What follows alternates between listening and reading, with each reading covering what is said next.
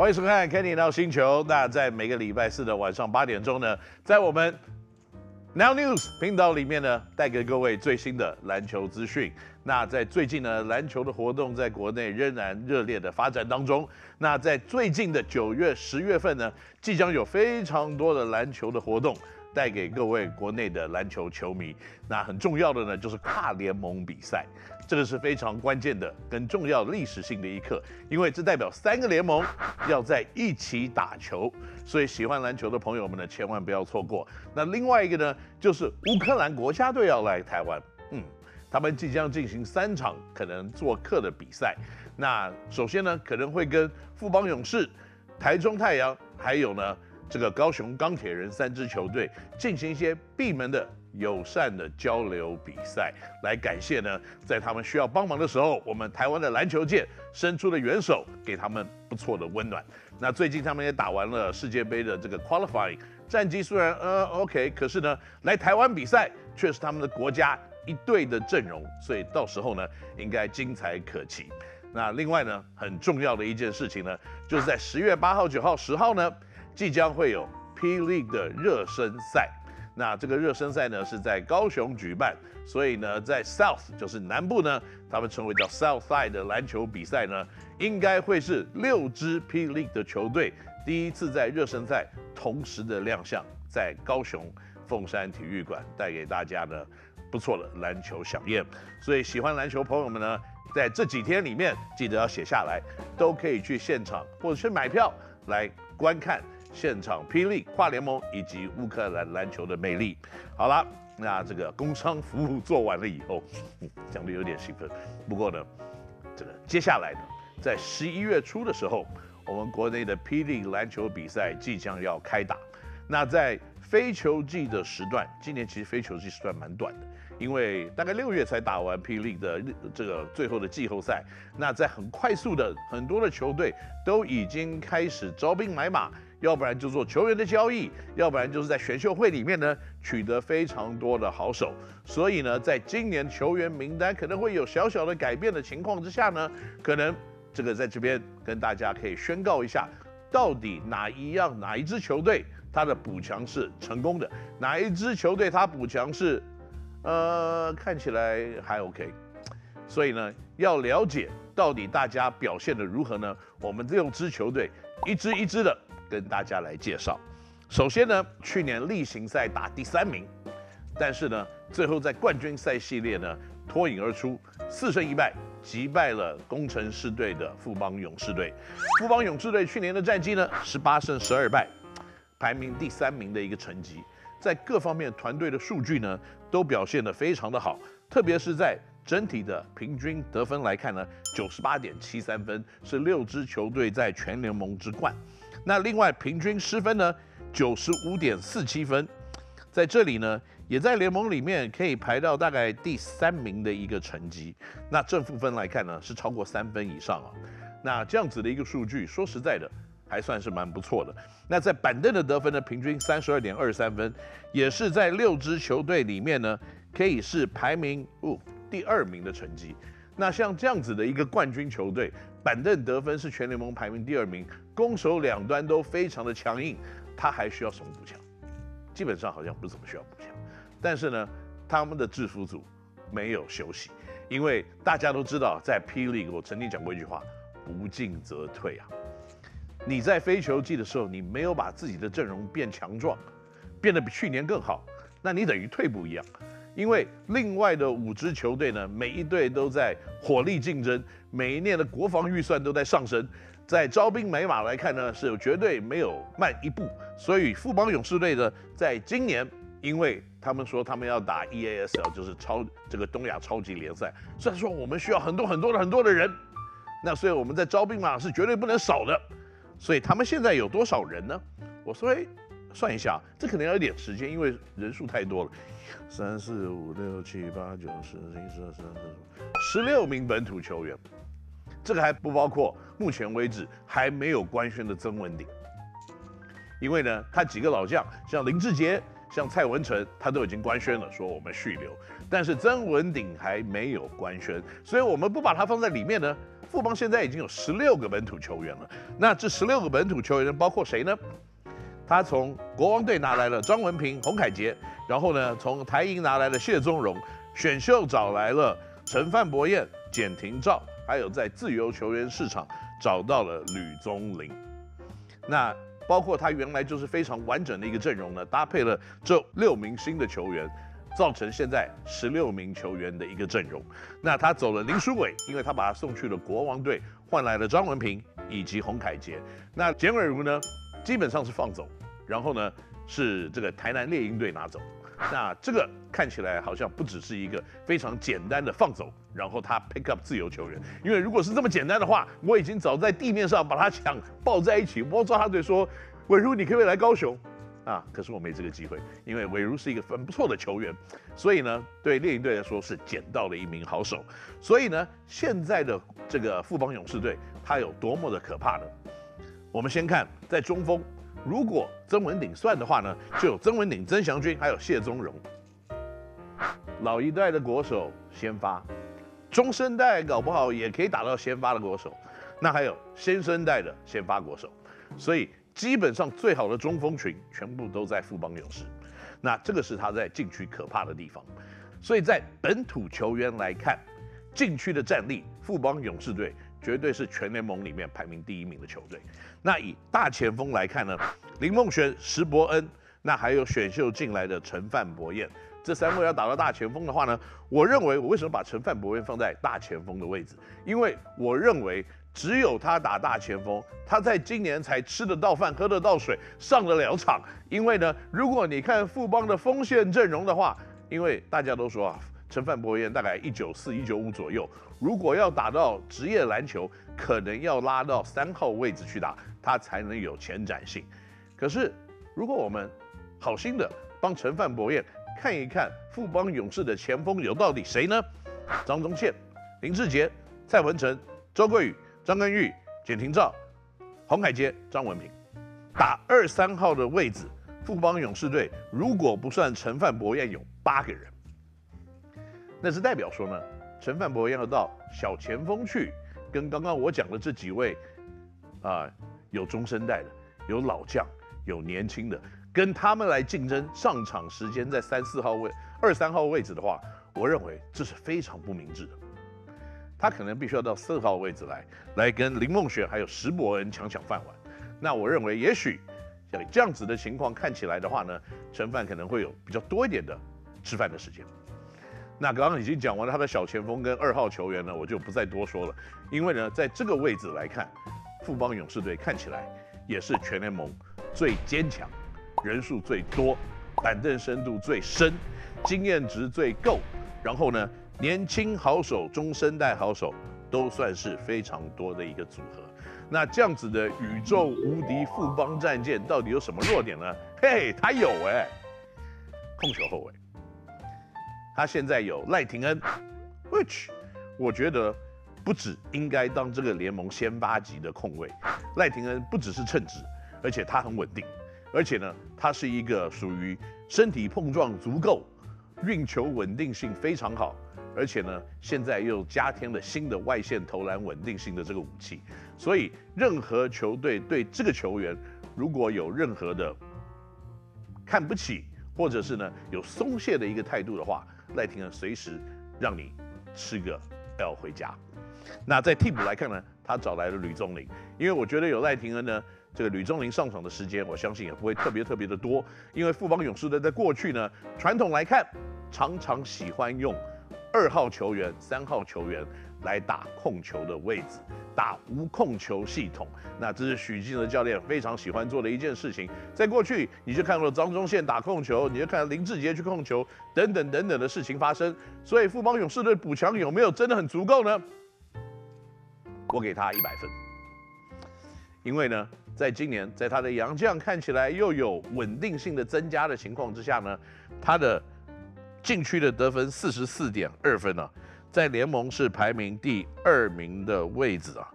我相信这样子的一个成绩会继续的维持下去。勇士队在今年的球季绝对是夺冠的热门球队。那好了，接下来球队呢都有争取季后赛门票的机会，这是大家补强的一个结果嘛。所以呢，我讲工程师好了。那工程师这个球队我还蛮熟悉的，呃，毕竟以前在里面工作过。呃，平均九十八分，那平均失分九十三点二三分呢，正负分来看超过四分以上，这个可能是全联盟正负分啊第二厉害的球队，因为梦想家呢，可能在正负分来看。也是超过四分的一个情况啊，几乎到五分的一个成绩，所以在正负分来看，工程师是强大的。可是呢，他的得分在板凳上面只有二十二点二七分，是所有板凳得分最弱的一支球队。那在禁区的得分呢，四十八点三三，绝对是联盟里面禁区得分最强大的一支队伍。因为呢，他们是以洋将占禁区为主。那今年他们有没有改变呢？有，变本加厉。因为去年呢是一个禁区洋将配两个锋线洋将，今年是两个禁区洋将配一个锋线洋将，所以在禁区呢加码投资。那他们的球员呢，选秀会里面呢以及自由球员市场分别找来了江广谦、蔡健宇、曾博宇以及伊波卡。那伊波卡呢，我认为这个外籍生大家要小小的注意一下。如果他今年真的可以加入战绩的话，我认为以他先天的爆发力，如果他的领悟性够高，选择这个学习度够快的话呢，他可能是这个所谓的外籍生里面的大圣类似的球员，爆发力太好，身体太强壮，二头肌大概跟我脑袋一样大，这样子的人不注意他可能也不太行。那所以呢，这样子的一个补强，在损失了陈坚恩因为退休，吴岱豪去了台南猎鹰，还有荣誉生呢，因为个人。健康的问题呢，可能先这个必须要去休息一段时间，所以以工程师来看呢，去年在例行赛二十胜十败，而且在最后的十五场十二胜三败的一个情况之下呢，拿下了去年例行赛的第一名。那这个球队呢，我看他的板凳深度绝对是足够的，因为你只要看板凳深度足不足够，你不能看得分而已，你要看你打到后半段的时候，你的战绩是好还是坏。那对工程师来说呢，后面反过来是好的情况之下，表示他可用之兵够多，再加上呢，先发球员可能主力的攻击选手呢，在休息时间的调度是妥当的，所以造成呢，他打到后半段的时候，他战力可以继续维持一定的水准，所以呢，在这样子的情况之下，最后十二胜三败收尾，拿下例行赛的第一名。那在球员的阵容来看呢，控球会有高国豪、田浩、黎明义。那二号球员呢？江广谦、曾博宇、宋宇轩二三号了。那还有这样郭少杰跟朱云豪。那在小前大前锋来看呢，林一辉、李佳瑞还有肖顺义。那在禁区里面呢，没有本土。那没有本土的原因是因为他找了两个洋将的禁区选手。所以你可以看到，这个是完全把他的资产放在前面的几个位置，然后呢，最后的一个空缺的位置交给杨将来处理。那这样子的一件事情呢，那当然也是不错的一个选择。那当然到了第四节关键时刻呢，你可以互相替补上来的，如果都是中锋的话呢，那其实在攻击跟防守的选择性来看，可能你的锋线球员。就必须要去可能守到对方比较能够得分的一个洋将型的选手。那因为在禁区没有本土中锋的一个情况之下呢，我相信在调度的策略来看，那接下来工程师在第四节里面单洋将时间可能必然要用洋将在禁区。好了，那接下来我要讨论的球队呢，就是去年排名第二名的球队啊，这个顺序有点不太对啊，第三名先讨论，再讨论第一名，再讨论第二名。因为第二名去年的球队呢，特色非常的足够，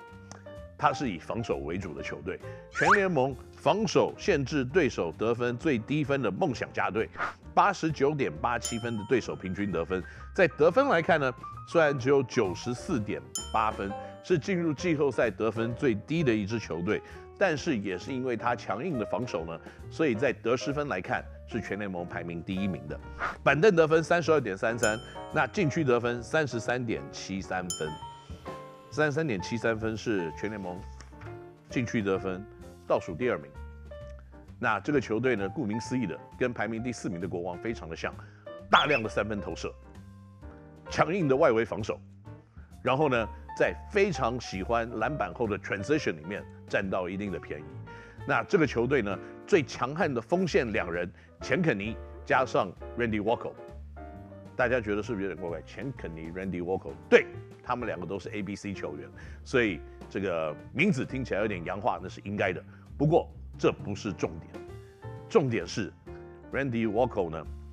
他的膝盖在去年严重的受伤，今年可不可以回归，还是一个非常大的问号。不过梦想家呢知道这件事情，所以呢，不管在篮板的巩固、禁区帮忙的防守，以及在外围的攻击投射来看呢，都补进了还蛮多的不错的好手。那这些人其中包括了从裕隆队过来的卢冠良，裕隆队过来的周伯成，还有从领航员过来的控球位吴家俊，还有从领航员过来的大前锋林耀宗。讲到这四个人呢、啊，让周伯成他的碰撞、篮板。还有守护的能力，在这个 SBL 时代的确算是国内一等的好手。那现在来到了 Pele，他可能会有一点新的适应期，因为现在的 Pele 呢，没有别的，就是有特别大只的洋将。那他会不会在每一场比赛可能要对到的对手都是特别大只的洋将这件事情呢，而受到一定的新的适应期？我认个人认为是应该会的。那不过呢，没关系，因为在禁区里面呢，梦想家。仍然有李德威来跟他一起在禁区里面支撑着禁区的防守。那李德威呢，又跟他过去玉龙的好朋友这个周伯成一起共事，我相信也会是得心应手。那另外呢，卢冠良的加入，我认为对这个球队的攻击防守两端呢，会是比较好的一个选择。因为卢冠良在外围的投射的稳定性以及外围投射的选择来看呢，应该都是比较属于先投再切类型的球员，跟他换放走的陈立焕呢，可能有点点不一样。因为陈立焕比较属于先切再投这样子类型的选手，所以呢，对梦想家整体的阵容来看，卢冠良我认为他的适应跟他的打法会比较适当一点。那看看这个球队的阵容今年会是如何啊？在加入了吴家俊以后呢，控球后卫有吴家俊、林俊杰、吴永胜以及王正源。嗯，我看到这四个人的时候呢，其实我对林俊杰这个球员是非常的给他 respect，因为你会看到这个球员他的球技、打球的方式，甚至他打球他的篮球的身体来看，几乎都是一年比一年的要增加。这是一个好球员非常明显的一个症状。那为什么是症状，不是情况呢？因为篮球要打好，有点像要得病一样，你要一直得那个，我就是要更好，我就是要更努力，我就是有时间就去投篮，我就是有时间去做重量，这是一种病源啊，这是一种职业病。那我认为林俊杰是这个病的重患者，那这件这是一件好事啊。那吴永胜呢？我相信在一年的经验以后，他也会在职业的比赛里面，在攻守的拿捏。应该会更成熟一些，这是他必须要进步的地方。那吴家俊本身的加入呢，可能给这个球员一个比较稳定的控球的一个后卫，但是吴家俊本身的攻击力可能在职业的平台上面就没有这么的突出。那在二三号球员来看呢，有卢冠良、钱肯尼、陈振杰、吴胜、杨胜燕跟吴松蔚，那还有简浩。那我认为在二三号的选手里面呢，梦想家本来就是一个。非常具有威胁性的，在这方面的球队，特别是呢，在防守端有陈振杰还有钱肯尼，他们这两个人身体够强壮，而且可以给对方足够的压力。之前还有 Randy Walker，可是 Randy Walker 今年不一定可以上来打，所以这个可能是一个比较大的问题。在大前锋来看呢，有林耀宗，那看起来呢，梦想家在大前锋的位置以及中锋的位置，今年会仍然有过去。比较适合他们跟他们特色的一群选手，在去年呢，他们在四三四号位置找来了后半段的 y a n k o v i c h 那他还算是蛮适合梦想家的打法，因为他可以投三分，然后呢，他防守也够，拉扯能力够，那再加上啊，他有的时候会愿意去篮板，所以呢，在有他的加入，在去年梦想家后半段的确是非常难缠的一支球队，不过呢，后来的膝盖受伤。也因为这样子呢，让他们在季后赛的对战的能力是下滑了一些，所以在第一轮呢就是饮败。那可是，在今年我看他们的补强是针对性非常的足够，我相信他们在今年的破坏力会更明显一点。